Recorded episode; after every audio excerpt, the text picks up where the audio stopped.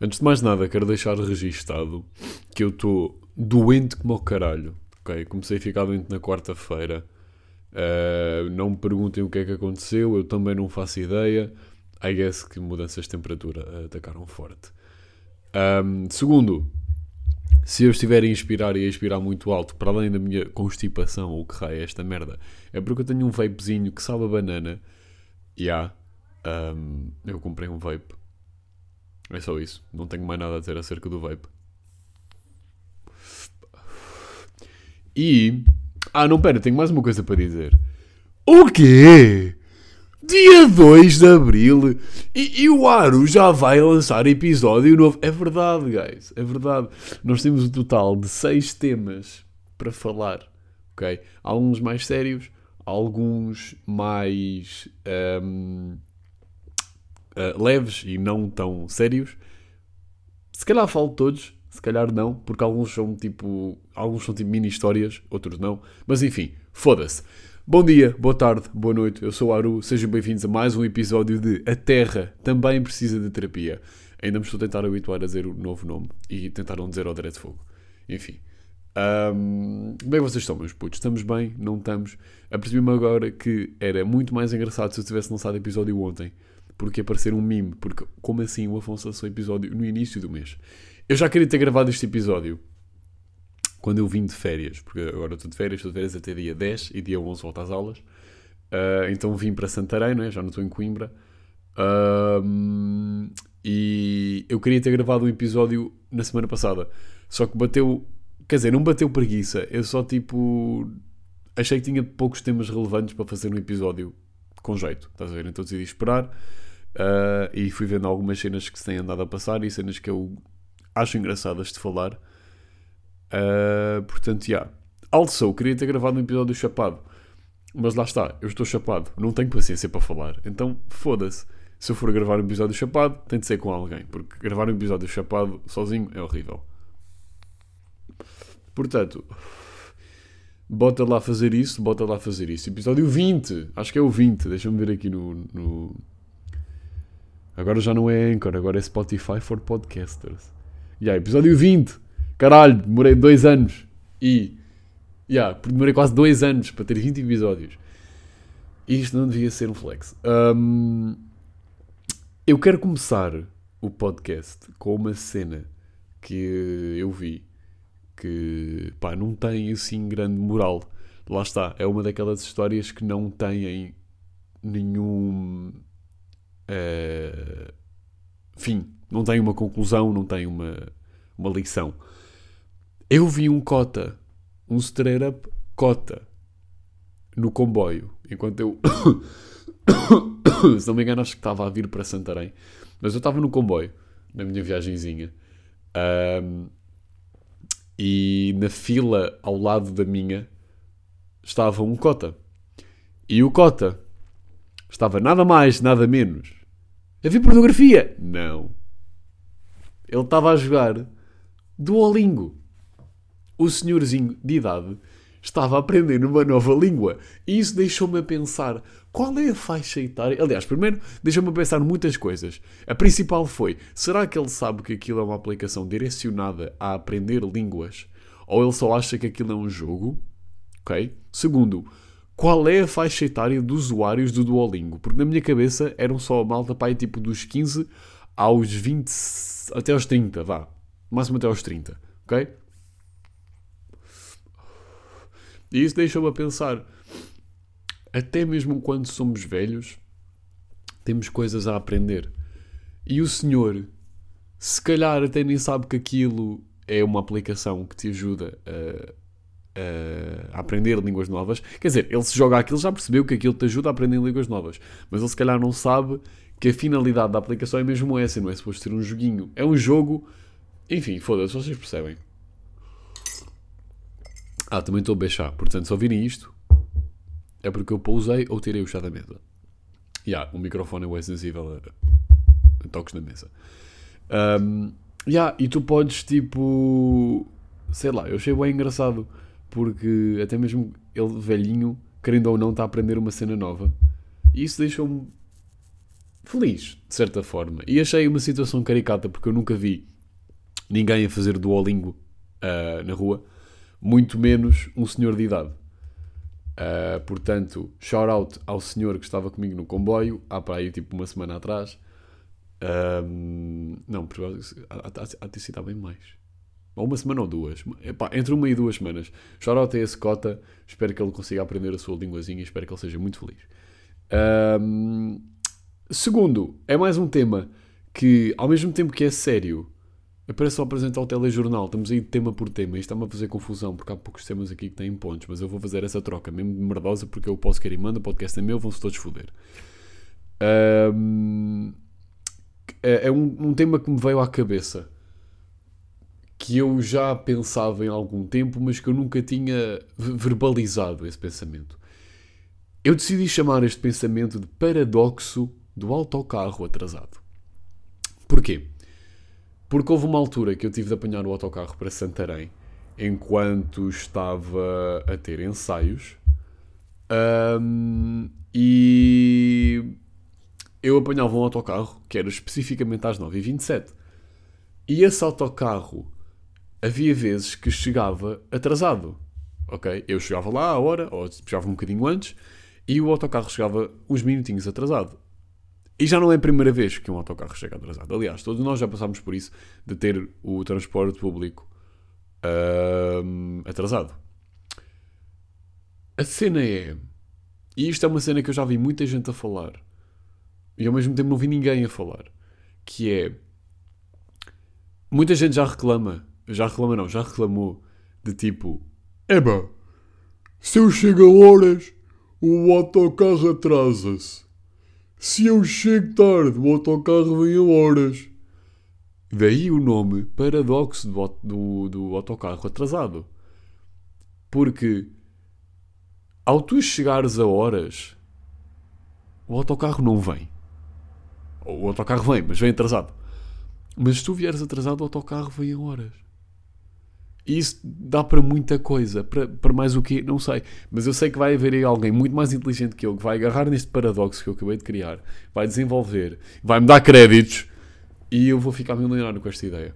Porque isto é uma cena que eu nunca, tipo, pensei. Ou tipo, pensei, mas achava que. Sei lá, mano, não sei.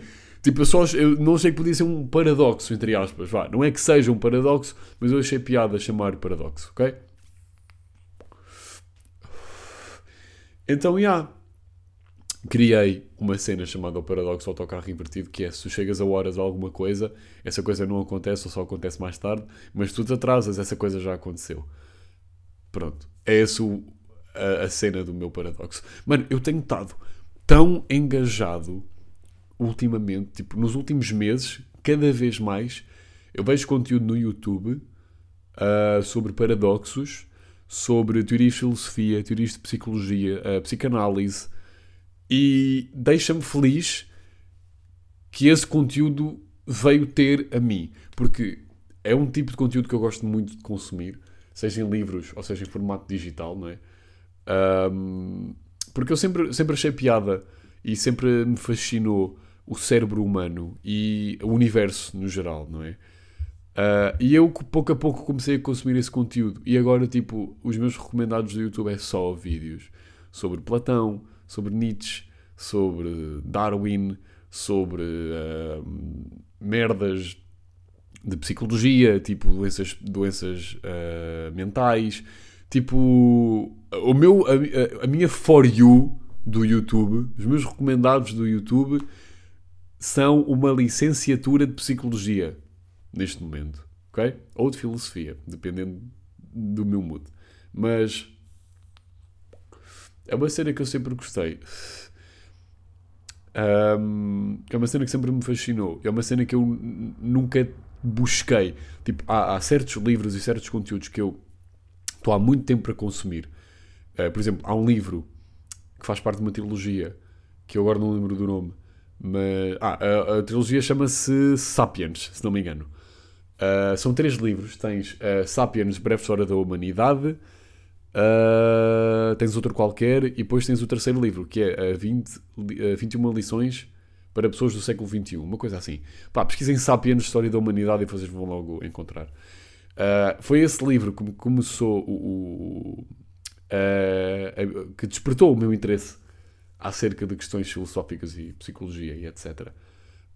Um, foi no meu décimo ano antes de eu. Aliás, quando eu já tinha mudado para artes, a minha professora de área de integração mostrou-me esse livro, porque ela sabia que eu andava interessado nisso. Só que eu nunca cheguei a comprar esse livro e nunca cheguei a ler essa trilogia, porque os livros são caros como o caralho. Os livros são quase 30 motherfucking euros. Ya. Yeah. A inflação chega a todos os lados. Um, então, já, yeah, tipo, eu ficava pelo querer, ou tipo, lia e-books, estás a ver? Até que, começou, até que eu comecei a, a consumir esse conteúdo no YouTube. Então, tipo, fiquei feliz de não ter sido preciso eu obrigar-me a consumir esse conteúdo uh, para que ele viesse até mim, estás a ver? Eu gostei muito mais que o algoritmo fez o trabalho dele, estás a ver? Um, e mano, estou-me a ligar agora, agora não posso. Uh, o algoritmo fez o trabalho dele e trouxe-me esse conteúdo a mim. Né? Porque a Google está sempre eles ouviram o meu microfone e agora sabem que eu sou um maniento e um snobzinho da psicologia.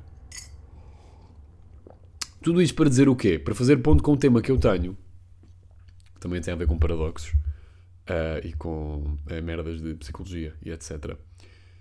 Uh, que é o livre-arbítrio. Isto foi um vídeo que eu vi anteontem, se eu não me engano. Anteontem? Anteontem. Vi anteontem à noite, depois de jantar. Uh, era um vídeo de alguém que eu não me lembro quem é, mas eu vou tentar encontrar o vídeo enquanto falo com vocês. Uh, era um vídeo uh, de um homem que, cujos vídeos eu já vi muitas vezes e até me inscrevi no canal dele, porque eu gosto, gosto muito do tipo de vídeo que ele faz. Um, eu estou a tentar encontrar o vídeo. Se calhar se eu for a minha história que é mais fácil. Espera aí. Free Will. Ok é de um canal chamado Aperture, ou seja, A-P-E-R-T-U-R-E. E o nome do vídeo é uh, A Ilusão do, do Free Will. Esqueci como é que se diz em português. Uh, como é que se diz Free Will em português? Puta, eu esqueci-me como é que se diz isso em português. What the fuck? Está tudo bem comigo aqui? Ai, caralho, que castadona. Calma. Free Will tradução. Eu esqueci-me como é que isso diz. E eu. Livre-arbítrio. Eu acabei de dizer essa palavra, esqueci-me como é que ela se dizia. Pronto. A, a ilusão do livre-arbítrio. É esse o nome do vídeo, mas em inglês. The Illusion of Free Will. Uh, e ele levanta questões muito uh, relevantes. Ele começa o vídeo com uma afirmação. Não literalmente começar o vídeo, mas um dos primeiros, os primeiros minutos do vídeo é ele afirma que não existe livre-arbítrio por um simples motivo. Não é um motivo uh, filosófico, não é um motivo maior que nós. É uma cena que está connosco. Ele diz que nós não temos livre-arbítrio porque nós, quando estamos prestes a tomar uma decisão, o nosso subconsciente já uh, tomou essa decisão 300 milissegundos antes de nós a executarmos. Ok? Portanto, eu agora quero agarrar na minha caneca, mas o meu subconsciente já tinha pensado nisto. Portanto, a questão que ele mete é: se as tuas decisões são realizadas com base no teu subconsciente, ou seja, se todas as tuas decisões já foram tomadas 300 milissegundos antes, será que és tu mesmo que estás em posse do teu livre-arbítrio? Estás a ver? E ele nem entra por questões filosóficas de temos um destino e será que o destino é real? Isso é um tema completamente diferente e é um tema completamente à parte. Um, ele não mete isso muito em causa. Ele aborda muitos mais, muitas mais uh, vertentes desta cena, portanto eu recomendo verem o vídeo. Para quem não percebe inglês, o vídeo tem legendas em inglês. Portanto, se não perceberem alguma palavra, Está aí. Não sei se é em português, se não tiver, é pá, foda-se. Mas para quem estiver mais interessado, vejam o vídeo. Uh, ele explica muito melhor do que eu, porque agora não lembro do vídeo completo. Mas lá está. E, e, e ele aborda muito essa cena do será que temos livre-arbítrio ou não. E ele. An, an, an, caralho, está foda de falar hoje. E ele analisa vários, várias vertentes desta, desta questão. Uh, porque a primeira vez que eu ouvi falar em livre-arbítrio foi quando me disseram: Ah, tu achas que estás em posse do teu destino? Eu pessoalmente acho que sim. Uh, eu, eu não acredito que existe uma rota planeada para cada pessoa assim que ela nasce. Eu acho que, como é óbvio, todas as nossas decisões influenciam a pessoa que nós somos, fomos ou uh, chegaremos a ser. Um, portanto, não, eu não acredito em destino. Eu acredito que cada um é livre de fazer o que quer e que não há nenhuma força maior que nos impeça de fazer isso. Mas que é muito bom pensar que as nossas decisões são feitas por nós, mas ao mesmo tempo não são, ele ainda mete uma questão boeda fodida, que é a ser uma engana acho que é, tu agora estás consciente que o teu subconsciente toma as tuas decisões antes do teu consciente as tomar. Portanto, em que ponto é que tu ficas? É uma merda assim do género que ele fala tipo a meio do vídeo, que tipo explodiu uma cabeça, estás a ver? E é isto que eu acho muito bom neste tipo de conteúdo uh, e nesta uh, comunidade ou nesta área de paradoxos e não sei o quê. É uma cena que eu tenho consumido muito mais agora e é uma cena que me fascina, bué. Uh, pá, são ótimos temas de conversa. Por exemplo, quando apresentei o meu espetáculo na passada segunda-feira, dia 27, um dos temas que eu trouxe para a mesa foi, foram dois paradoxos que eu vi. Uh, um deles é um paradoxo de um navio, que eu não me lembro do nome, mas tem um nome, que é Uh, tu tens um navio de madeira e durante uma das tuas viagens o navio parte-se. Ou um, uma, uma, um dos cascos, uma das tábuas de madeira parte-se. E tu trocas esse, essa parte dessa madeira. Passados uns anos, tu já trocaste o navio quase todo. A questão é, com essas trocas todas, o navio é ou não é o mesmo navio? E agora levanta-se outra questão que é, Caso tu reponhas o navio todo e construas um, um, outro navio com as partes antigas, qual dos navios é que é o real? Estás a ver? E depois, enquanto eu falava disto com as pessoas, foi-se levantando várias questões. O navio, o navio pode não ser um bem material, mas pode ser aquilo que tu queres que o navio seja. Portanto, mesmo que o navio seja uh, recomposto totalmente Uh, tu continuas a achar que é o mesmo navio por causa das emoções que tens agarradas àquele navio. Uh, outros dizem que não. A Inês, que é uma cética do caralho, diz que não, que não é o mesmo navio porque tu as trocaste, não sei quê, não sei quê. Pronto. E lá está. Uh, e é, é, foi, foi isto que eu disse à Inês. A, cena de um paradoxo é não ter uma resposta certa. Por isso é que se chama paradoxo. Não é uma teoria. Estás a ver? Não estamos a falar da teoria da relatividade de Einstein ou da teoria da gravidade ou de. Não estamos a falar de física quântica, não estamos a falar de números. Estamos a falar de hipóteses. Por isso é que se chama um paradoxo, não uma teoria. Ou não uma, uma, uma cena exata. Estás a ver? E foi isso que eu tentei mostrar à Inês, mas a Inês é, é casmurra e é teimosa e não. Tem, tem, tem, uma ciência lógica por trás de tudo. Para alguém que é de artes, ela pensa muito com a cabeça de cima. Estou a brincar, amo-te muito, Inês. Um, Outro paradoxo que eu meti na mesa foi uh, um que eu não me lembro onde é que vi, mas que é basicamente: imagina que daqui. Não, imagina que agora o teu eu do futuro vinha ter contigo uh, e dizia-te que ele descobriu a cura para o cancro. E ele passa-te a cura para o cancro. Daqui a uns anos tu vais fazer a mesma coisa que é vais ao passado, dizer ao teu eu do passado que descobriste a cura para o cancro. A questão é, quem é que na verdade descobriu a cura para o cancro se a cura do, para o cancro foi passada de tempo em tempo, estás a ver? Porque tu descobriste a cura para o cancro, estás a ver? Porque o teu eu do futuro te disse a cura para o cancro.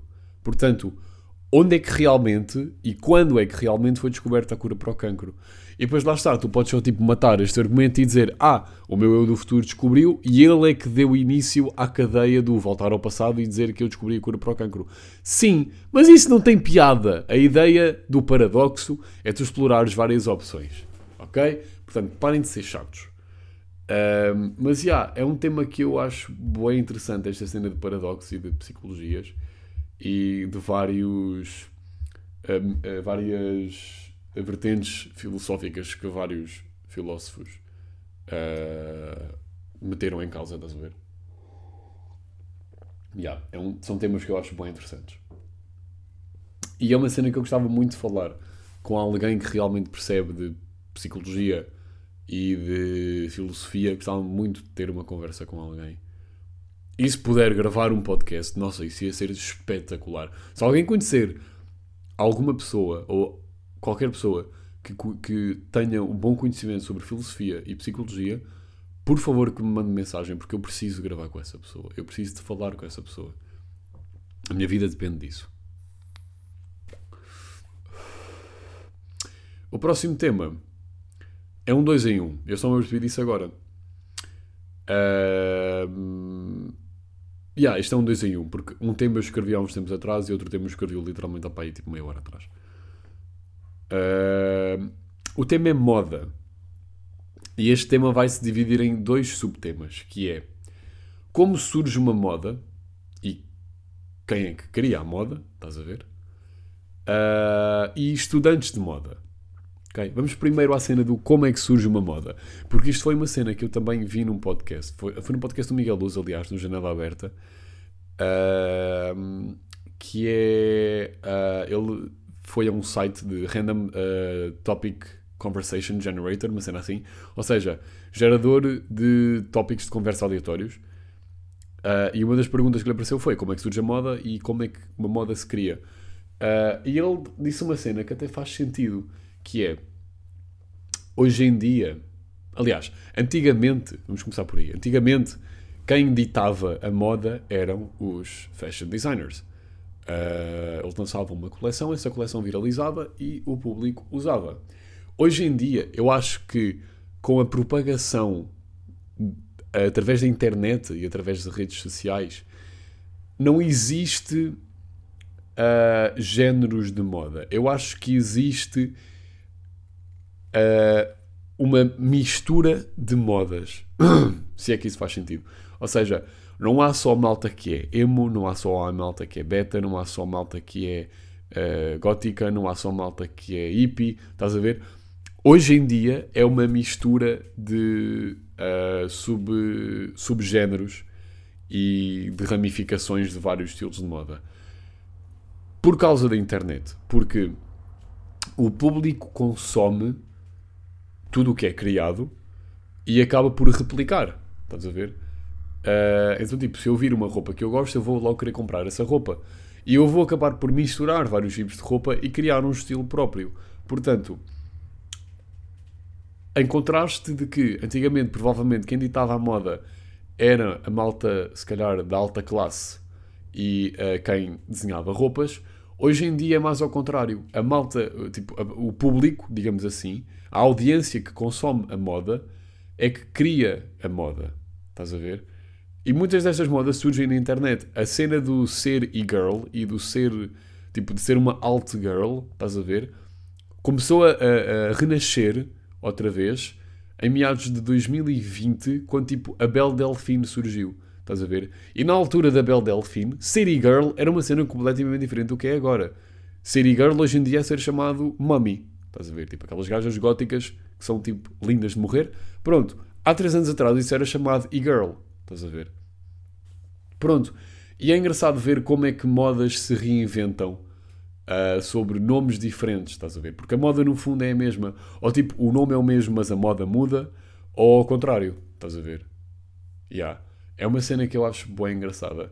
Mas lá está, como eu estava a dizer, antigamente se calhar era a malta da alta classe que propagava esse tipo de moda e a malta que desenhava a roupa propagava esse tipo de moda. E hoje em dia nós temos tanto conteúdo à nossa disposição que, acaba, que nós somos uma esponja de informação, estás a ver? É literalmente assim que tu te formas em sociedade. Uh, tu, tu és uma esponja, tu és um produto do que a sociedade ensina. Então, tipo, tu, tu, és a prova viva das tuas experiências. E isso dá para termos psicológicos como dá para termos físicos. E neste caso estamos a falar de moda. Portanto, o meu estilo vem daquilo que eu vejo, daquilo que eu vivo e daquilo que eu consumo e gosto. E pá, é basicamente isso. Agora, em relação à malta que estuda moda, isto é uma cena. Eu ia jurar que alguém me tinha aberto a porta. Isto é uma cena que manda atrofiar muito. E foi uma cena que eu vi que a namorada do Léo, a Thaisa, chorado Thaisa, meteu no Twitter. Acho que foi ela. Uh, para algum contexto. A Thaisa estuda moda. Ok? A Thaisa estuda moda. E ela fez um tweet a dizer que malta que é que estuda moda tem um fashion taste horrível. Tipo, as roupas não combinam, as cores não combinam, é tudo uma merda. E eu pensei, porra, não deve ser assim tão mal. Até que eu abro o Insta e eu vejo pessoas que estudam moda vestirem-se horrivelmente mal, bro. Mas tipo, feio para caralho. Estás a ver? Tipo, moda do início dos anos 2000, mas pior ainda. Tipo, e a moda do início dos anos 2000 é brutal, é icónica, é uma marca uma geração, marca a minha geração. Mas puta que pariu, que nojo. Que horrível! Atenção, isto não é um ataque a toda a gente que estuda moda. Porque lá está, a malta que estuda moda tem, do, tem, tem o 8 e o 80. Ou vestem-se estupidamente bem, ou vestem-se estupidamente mal. A Thaisa, por exemplo, veste-se estupidamente bem. Eu adoro o estilo da Thaisa. E ainda ontem estivemos a falar sobre isso.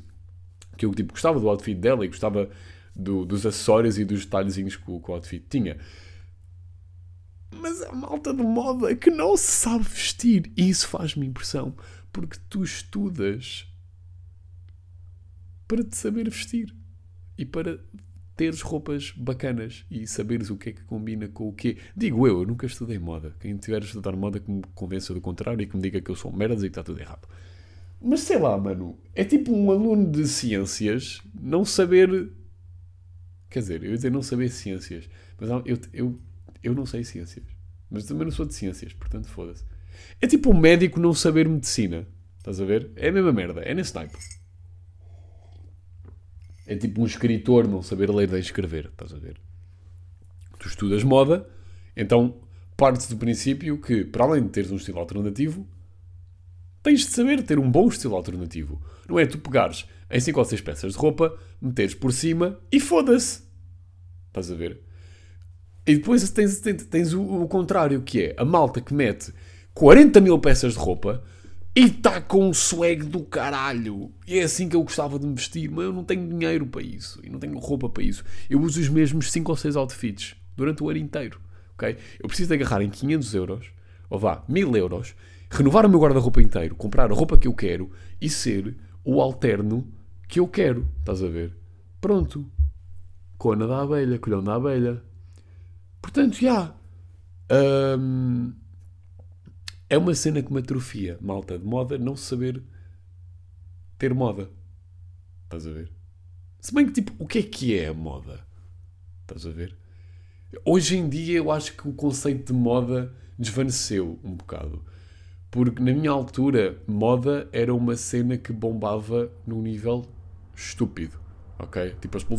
Perdão, as pulseiras de elásticos pulseiras de elásticos foram uma moda do caralho. As sapatilhas com rodinhas, uh, wheelies, acho que é assim que se chama, uh, também foi uma moda do caralho. Hoje em dia, lá está, voltamos à mesma cena. Tu absorves tanto conteúdo e absorves tanta cena que não há uma moda que seja, que se exploda. Estás a ver? Porque isto agora, tipo, também vai de encontro um vídeo que eu estive a ver agora que é tipo uh, a ignorância que as pessoas têm em relação ao mundo hoje em dia. Uh, pá, por causa de tipo do tipo de conteúdo que andamos a consumir, que são tudo vídeos curtos, né? TikTok, uh, os Reels do Insta, os Shorts do YouTube, uh, pá, Snaps, sei lá, whatever, estás a ver?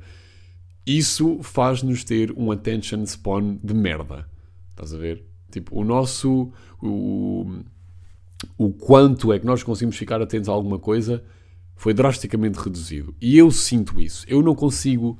E, e, e foi uma cena que a, que a rapariga do vídeo também viu. Que é um canal que eu também vos vou recomendar, porque é um canal do caralho. Que é. Oli Sanvia, acho que é assim que ela se chama. Deixa-me conferir. Oli Sanvia. Yeah. Oli, Sun de Sol e Via. Pronto, Oli Sanvia. Uh, que é um canal que eu também visto, tenho, tenho visto muito, também aborda muitas questões. Aborda mais questões uh, sociais do que propriamente questões filosóficas e psicológicas. Ainda psicológicas, mas mais tipo questões sociais.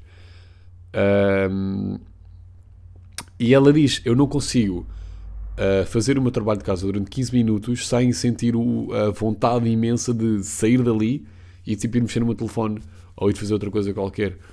Porque nós estamos tão habituados a informação imediata e prazer imediato que nós queremos sempre mais. E se calhar para a malta da minha idade não é um problema tão grande, porque nós estamos self-conscious disso e se calhar ainda nos conseguimos tipo uh, reter.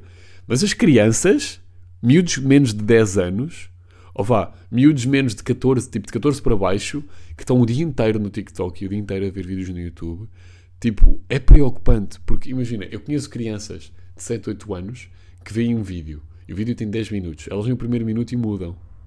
Estás a ver? E o vídeo mal começou. Tipo, a pessoa está só a apresentar ou a fazer tipo, uma palhaçada no início e ela tira o vídeo. Estás a ver? E isto começou no YouTube e o TikTok veio para alargar essa febre. Percebes? Uh, é preocupante? É. Para caralho. O que é que a gente pode fazer para mudar isso?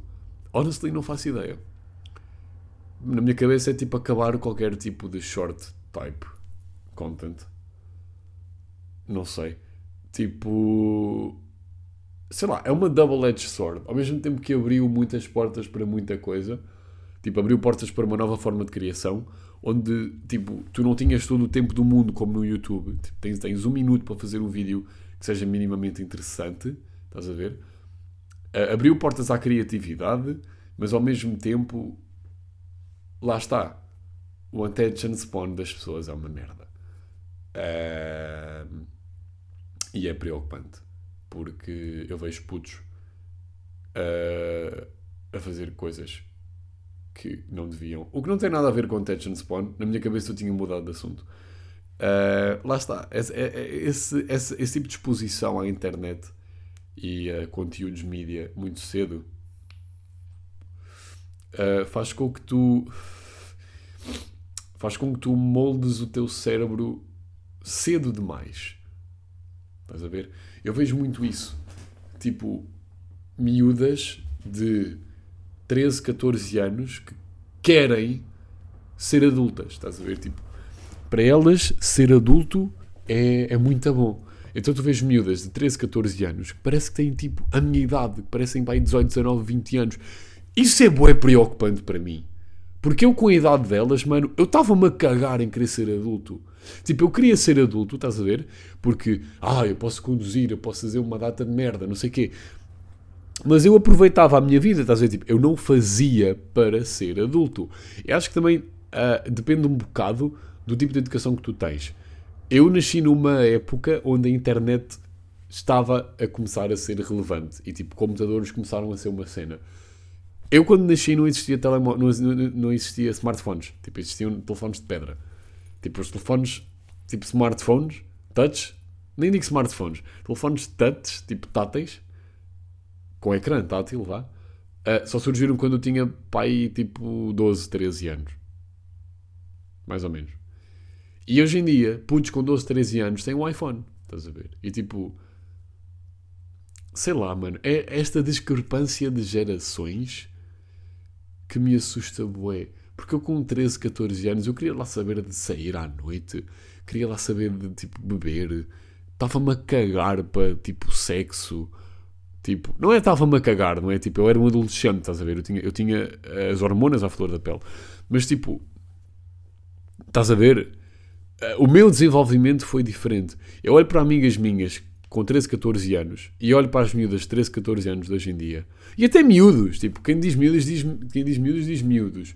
Eu sinto que estou a, a, a criar uma bolha em volta das, das miúdas mais novas, mas isto acontece também com putos, estás a ver? Putos que parecem muito mais velhos do que são por causa do meio em que foram criados, porque foram criados num meio onde eles têm de ter o prazer imediato e eles têm de crescer e eles têm de, de, de, têm, têm, querem, querem, têm. E quando tiverem 20 anos parece que vão ter 40. Enfim. É um bocado isso. E isso vai de encontro ao último tema que eu tenho. Nossa, eu consegui fazer ponto para quase tudo. Eu sou foda. Uh, que é a influência dos pais nos nossos objetivos. Pronto, já que ainda que arranhámos a superfície deste assunto, não é? Que é tipo o meio onde tu foste criado dita quem tu és. Se calhar não, não dita quem tu és, mas cria uma boa parte da tua personalidade, estás a ver? E eu vi este tema no podcast do Miguel Luz, no Janela Aberta, mais uma vez, uh, e fez-me pensar sobre a minha experiência com os meus pais quererem definir os meus, os meus objetivos. O meu pai, nem tanto. O meu pai sempre foi tipo, mano, faz o que tu quiseres, desde que sejas feliz e desde que não te metas em merda, está tudo bem. Tipo, eu até já gozei com o meu pai e perguntei-lhe se. Mano, perguntei-lhe se, se eu fosse um Twitch streamer ou se fosse tipo um pro de Valorant, por exemplo, tipo, qual era a tua reação? E ele, mano, que tu faças o que te faz feliz e que ganhes dinheiro, eu estou-me a cagar o que é que tu fazes. E o meu pai sempre teve muito este pensamento, mas a minha mãe não. A minha mãe queria que eu tirasse um curso uh, respeitado, estás a ver? Tipo, a minha mãe também, ela sempre me disse: Filho, ninguém tem de ser engenheiro, doutor ou advogado, estás a ver? Mas desde que tu tenhas um bom income, está tudo bem. Mas a minha mãe queria que eu tirasse um curso de jeito. A minha mãe, tipo, queria que eu tirasse uma licenciatura que me desse um emprego imediato numa boa empresa com um bom salário. Uh, pá, infelizmente estamos em 2023 e a inflação está no cu de toda a gente e uh, temos muitas licenciaturas e poucas vagas de emprego. Uh, enfim, isso é outro assunto que eu não vou estar a entrar porque pá, é uma merda. Mas o que é que eu posso dizer sobre isso? Um, as empresas querem pessoas com experiência, mas as pessoas que têm licenciatura não têm experiência, então cria-se um loop infinito onde queremos pessoas com licenciatura. Ok, eu tenho uma licenciatura. Tem experiência? Não. Vai arranjar experiência. Onde é que eu vou arranjar experiência se ninguém me quer contratar? Enfim, isso é um tema por si só. Estás a ver? Tipo, o emprego, o tema empregabilidade é um tema por si só. Mas a minha mãe queria que eu tivesse um emprego decente, estás a ver? Eu sei perfeitamente que a minha mãe hoje em dia me apoia na decisão de eu ser ator, estás a ver? E neste momento eu estou a caminhar para ser ator profissional faço uns trabalhos aqui e ali, mas tipo, ainda não atingi o 100%, estás a ver? Então, já. Yeah. Uh, eu lembro-me que a minha mãe, quando eu disse que queria seguir teatro no secundário, ela disse: Ai filho, mas queres mesmo ir para teatro? Não queres ir para turismo? Turismo, vais viajar o mundo, que é uma coisa que tu gostas, e vais escrever sobre os sítios onde foste. E eu, tipo, ah, isso é tudo muito giro, mas esse não é o tipo de literatura que eu sequer gosto. E não é uma cena que eu quero fazer. Tipo, se eu for viajar é por mim, não é por trabalho. Estás a ver? Mas uh, lá está, é aquela cena. Os pais, aliás, as pessoas ao teu redor só começam a acreditar naquilo que tu fazes quando começam a ver resultados. E a minha mãe começou a ver resultados. Uh, a minha mãe começou a ver que eu era convidado para fazer projetos fora da minha turma e fora da escola, começou a ver que eu era realmente bom no que fazia, começou a ver que eu tinha jeito para aquilo. Então, tipo, ela agora apoia-me muito mais. Apesar dela ainda dizer que eu quero um plano B, e eu agora que moro sozinho, lá está, uh, tenho que pagar as minhas coisas. Apesar do dinheiro ser dos meus pais, sou eu que o giro. Gero. Sou eu que gero, sou eu que gero o dinheiro. Não, sou eu que giro. Sou o gerente do dinheiro. Foda-se, não sei dizer essa palavra. Puta que pariu. Português é difícil. Mas os meus pais dão-me um X de dinheiro por mês. Eu tenho de governar com esse dinheiro para pagar a renda da casa, para pagar as coisas da casa, para pagar a faculdade, autocarro, comboios e qualquer tipo de despesa que eu tenha. Uh, e agora que eu moro sozinho, eu percebo o quão eficaz é ter um plano B. E é uma cena que eu tenho nada a pensar. Só que lá está. O meu plano B é psicologia ou filosofia. Eu vou continuar no desemprego de qualquer maneira. Portanto, foda-se. Eu estou destinado ou a ser muito rico ou a ser um mendigo. Um, e isso foi também uma chapada de realidade que eu levei. Que era uma cena que eu ainda que ignorei durante este tempo todo. E que quando eu fiz este projeto agora, no dia 27, uh, quando fiz o Fragmentos do Jogo Amoroso.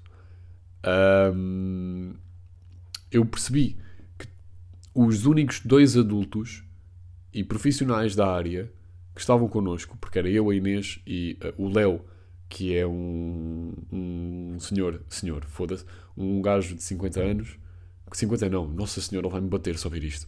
Uh, o Léo é um, um, homem de 40 anos, para aí, e o Coelho tem, vai fazer os 30, o Luís Coelho vai fazer os 30, e ambos são licenciados na sua área. O Coelho é licenciado na, na, na STC e o Léo é licenciado em Danças e Movimentos, se não me engano. Acho que é isso, não tenho a certeza. Se calhar estou a dizer merda. Uh, e ambos têm trabalhos à parte, estás a ver? Eles não vivem só da, do teatro e das artes. E eu apercebi-me que isto era muito mais comum, porque professores meus que me deram aulas durante tipo um ano, mas que vivem full das artes, uh, já tiveram ou têm de ter um segundo trabalho. Então, tipo, agora que eu cresci e que começo a ver o que é o mundo real, estás a ver? Eu começo a perceber a importância de ter um plano B.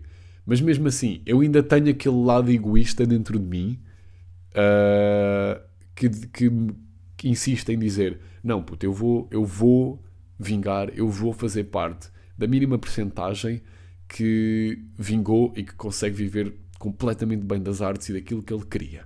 Estás a ver? Portanto, já.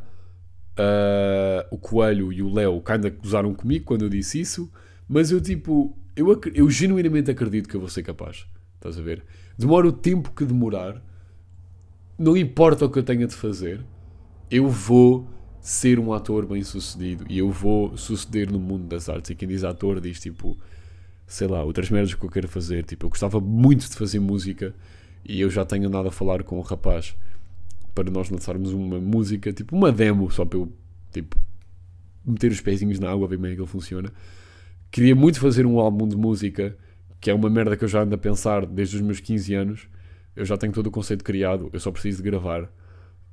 Um, gostava muito de fazer rádio, gostava muito de atuar, gostava muito de fazer cinema, tipo, tudo o que é arte eu adorava fazer. Ok?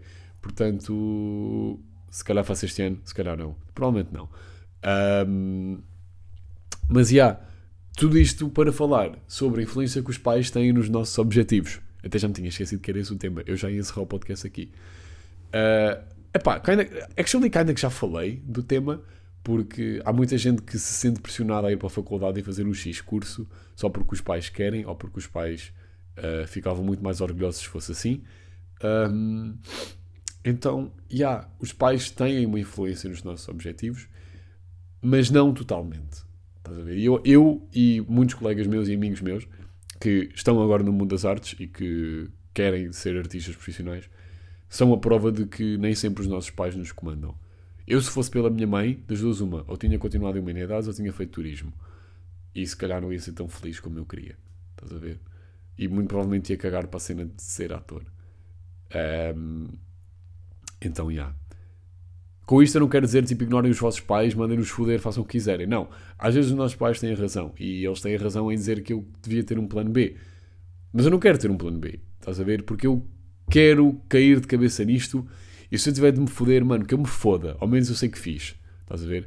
Eu não quero ficar na cena, como eu vi muitos, muitos colegas meus uh, de secundário, tipo, que começaram o secundário com uma ideia tipo, eu vou ser isto. E depois chegaram ao décimo segundo e tipo, ai, pois, eu estive a pensar, afinal vou tirar isto só por, só por precaução. E agora, tipo, não fizeram nem o que queriam no décimo ano, nem o que queriam no décimo segundo, e estão a fazer uma merda completamente diferente. Estás a ver? Sim, isto é uma indireta. A quem servir a carapuça serviu. Foda-se. Portanto, já. Yeah, sigam os vossos sonhos. E mesmo que dê merda, ao menos sabem que conseguiram. Portanto, já. Acho que foi um bom episódio. 43 minutos, 44, vá, 45. Um, 45 minutos de episódio, foi uma boa cena. Uh, acho que não rechei muito os temas, porque há temas que eu acho que são complicados de falar, mas eu depois tipo, tenho preguiça de os desenvolver em off. Estás a ver? Porque eu gosto, eu gosto de manter vários temas no podcast. Uh, portanto, yeah, acho que é um bocado isso. Uh, ainda é, é, bem provável que saia um episódio este mês. Pelo facto, simples facto de eu ter lançado episódio tão cedo, tipo hoje é dia 2. Tipo, eu estou a gravar isto agora e são agora 6 da tarde. Então, tipo, se calhar daqui a tipo 6 e meia, 6 e 40 o episódio já deve estar no ar, ou se calhar muito mais cedo. Uh, mas é bem provável que saia mais um episódio. Porque eu agora já arranjei ali um, uma cena, uma altura da semana onde eu posso gravar tranquilamente, que é às sextas de manhã, porque eu não tenho aulas à sexta e sexta de manhã é top para gravar. Um, portanto, já. Uh, é basicamente isso, não tenho muito mais a dizer. Sigam-me no Insta, está uh, aí na descrição. Nem vou dizer para seguirem o canal do YouTube, porque acho que o canal do YouTube já nem sequer está na descrição, mas enfim. Uh, Sigam-me no Insta, Afonso GF Silva. Sempre que eu tiver lá um episódio, vocês vão ver no Instagram. Uh, pá, e é basicamente isso. Beijinhos e abraços, portem-se bem. Vão para dentro, não se massem. Quem que